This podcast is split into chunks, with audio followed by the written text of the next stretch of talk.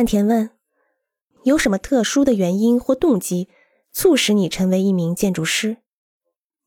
贝聿铭回答：“当我离开中国的时候，我对建筑还一无所知。”我希望这样的回答不会让你失望。我觉得建筑和房子有关。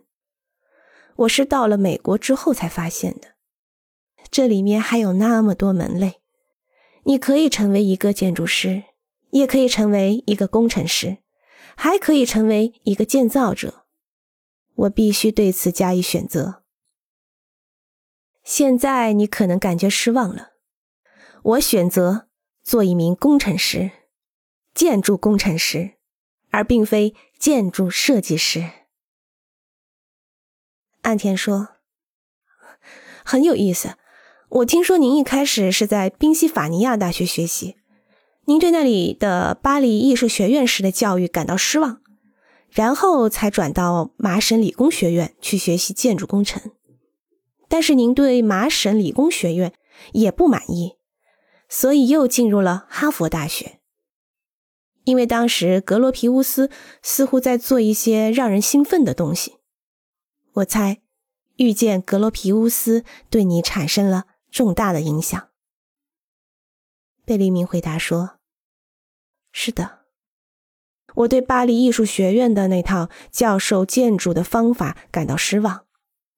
当听说格罗皮乌斯来到哈佛，我想，这可能是和巴黎艺术学院式教育不同的一种学习途径。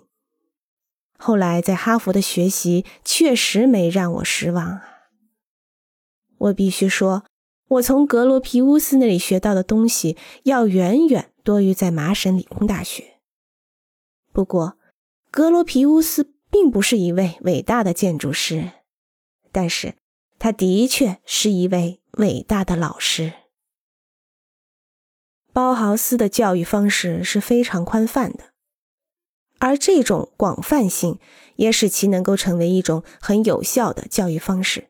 尤其是在早期，一九一九年创立的包豪斯，采用了将所有的艺术创造、工作技术、工学训练等统合成为建筑的基础这样一种新的教育体系，目的是将包括建筑在内的各种造型艺术与现代工学相结合。包豪斯学校的第一任校长是格罗皮乌斯。一九三三年被纳粹关闭。包豪斯的学校里有教授绘画的老师，包括保尔克利、施莱默和莫霍里纳吉，还包括了家具设计师。他们具有高超的传统手工艺，如布劳耶尔。布劳耶尔早期所设计的那些家具和他所设计的任何东西一样，都很成功。换句话说。这是一个拥有多门学科门类的学校，它们汇聚在一起。所有这些对于建筑本身来说是非常重要的。所以，我认为应该这样看待包豪斯：他并不是一个孤立的个体。我可以用勒科布西耶式的教育来说明：他虽然被看成一个独立的个体，但是他是多种学科的汇总。